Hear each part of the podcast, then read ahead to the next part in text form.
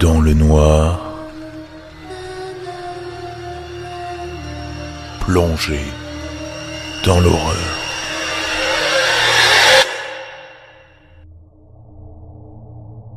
Sur le coup, je n'ai pas compris. Je l'avais abordée sans conviction, par habitude, presque par réflexe. Quand je suis entré, elle était assise au bar, grande, brune, très jolie, moulée dans sa petite jupe noire lamée. Elle avait quelque chose d'incongru dans ce décor minable. Je me suis assis à côté d'elle. Joe m'a servi mon habituel whisky. Ce devait être le dixième de la soirée. Et j'ai commencé la procédure d'approche classique. J'ai sorti mon paquet de cigarettes et je lui en ai offert une. Elle a tourné lentement la tête vers moi. Elle avait des yeux verts incroyablement perçants. Des yeux de chat. Un regard presque insoutenable. Du coup, je l'ai observé plus en détail. Un décolleté profond, une taille d'une remarquable finesse et de longues jambes fuselées à damner un sein. Un véritable chef-d'œuvre. Elle a dû lire mon désir dans mes yeux. Elle a souri, découvrant une rangée de dents pointues, impeccablement alignées et d'une blancheur inouïe. J'ai eu envie de me mettre à hurler. Au lieu de ça, je lui ai offert un verre. Mes mains tremblaient légèrement quand je lui ai tendu le sien. Qu'est-ce qu'une beauté comme elle fichait dans un pareil taudis? On a commencé à causer. Elle avait une voix grave et chaude, très sensuelle. J'en avais des frissons dans la nuque et le cœur qui battait la breloque. Je sais plus trop ce que je lui ai raconté, ni ce qu'elle m'a répondu d'ailleurs. Mais au bout d'une demi-heure, elle m'a proposé d'aller prendre un peu l'air. J'aurais juré illico de ne plus jamais boire pour l'entendre dire ça. Dehors, il pleuvait. Une petite pluie mesquine et tenace, balayée par un vent glacé. J'ai refermé le col de mon imperméable. Curieusement, elle ne semblait pas ressentir le froid dans sa petite robe légère qui se soulevait par intervalles, découvrant des cuisses dans lesquelles j'avais envie de mordre. Je lui ai proposé un petit tour en voiture. Elle a souri. J'ai pris ça pour un oui, et on est monté dans ma vieille Jaguar, dernier vestige d'un temps où l'argent coulait à flot, avant que je me mette à avoir un penchant un peu trop sérieux pour l'alcool.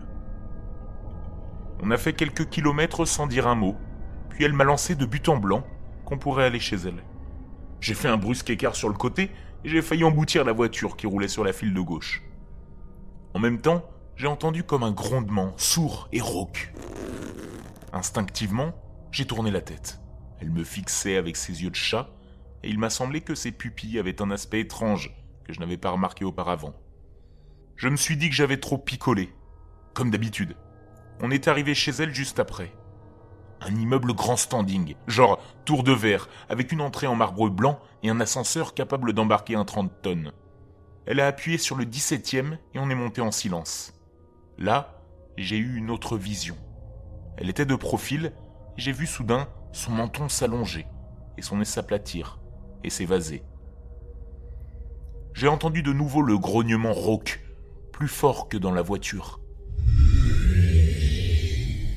Il semblait sortir de sa gorge. Juste à ce moment-là, elle s'est rapprochée de moi et a posé doucement sa tête sur mon épaule. J'ai senti son parfum fort et musqué. Envoûtant, j'ai enfoui ma tête dans ses cheveux noirs et épais. Je me suis promis de ne plus toucher un verre de la soirée. L'ascenseur donnait directement dans son appartement. Une succession de pièces immenses, avec des murs blancs, meublés sobrement et avec goût, sans luxe tapageur presque aucune décoration, juste un immense tableau dans ce qui devait être le salon, représentant une forêt tropicale ou un truc dans le genre. Elle m'a dit de me mettre à l'aise, et elle s'est éclipsée. J'ai ôté ma veste et je me suis vautré dans le canapé. Ça s'annonçait bien. Pourtant, j'avais une sensation bizarre, comme une sorte d'appréhension que je n'arrivais pas bien à définir. J'ai fermé un instant les yeux pour tenter de faire le vide dans mon esprit. Ce n'est pas dans mes habitudes d'avoir des états d'âme dans ce genre de situation. Je suis plutôt du genre fonceur, en général. Je réfléchis après. Le grognement a retenti soudain, très fort, tout proche. J'ai fait un bond dans le canapé et j'ai senti mes cheveux se dresser sur ma tête. Dans l'entrée de la pièce, il y avait un tigre qui m'observait, une bête énorme, colossale. Il a lancé un long rugissement en retroussant ses babines, découvrant des crocs formidables. J'ai senti ma vessie qui menaçait de lâcher. Je me suis levé doucement et j'ai commencé à me diriger vers l'ascenseur. Le tigre s'est avancé et est venu se placer de façon à me couper la retraite. J'ai remarqué la taille de ses griffes et je les ai imaginées me lacérant le visage. J'ai senti mes jambes qui flageolaient dangereusement. Il s'est dirigé vers moi. Ses muscles roulaient majestueusement sous sa fourrure. J'ai fait un pas en arrière, puis deux, puis trois, incapable de réfléchir et d'ordonner mes pensées. L'animal avançait toujours, et j'ai continué à reculer en lui faisant face. Je me suis d'abord retrouvé dans un long couloir sombre et étroit, puis au bout d'un moment, il y a eu un petit bruit métallique, derrière moi, comme un glissement. Toujours guidé par l'animal, je suis entré dans une petite pièce faiblement éclairée. J'ai senti une odeur épouvantable m'entourer, et j'ai marché sur quelque chose de flasque et visqueux. J'ai baissé les yeux et j'ai eu le temps de distinguer une main déchiquetée et sanglante. J'ai cru que j'allais vomir. Le tigre a fait un bond dans ma direction. Toujours de dos, j'ai pénétré dans une sorte de cage en acier, à peine plus haute que moi. Sans me quitter des yeux, l'animal a poussé la porte d'un coup de patte. Elle s'est refermée avec un claquement sec, tandis que la lumière froide d'un néon s'allumait au plafond. Il y a eu un petit déclic, et le peigne du verrou a coulissé sur lui-même. J'ai su immédiatement que ce serait inutile d'essayer de le forcer. Au moins, j'étais en sécurité. J'ai regardé autour de moi à travers les barreaux. Il y avait des taches de sang de partout. Le sol était jonché d'os, de toutes sortes, et de morceaux de tissu et de chaussures lacérées. Dans le fond de la pièce, il y avait plusieurs crânes humains. Sur l'un d'entre eux pendaient encore quelques lambeaux de chair putréfiée. L'odeur était pestilentielle. Quand mon attention s'est reportée vers l'entrée, le tigre avait disparu, et la porte, un panneau d'acier lisse et probablement blindé, s'était refermée.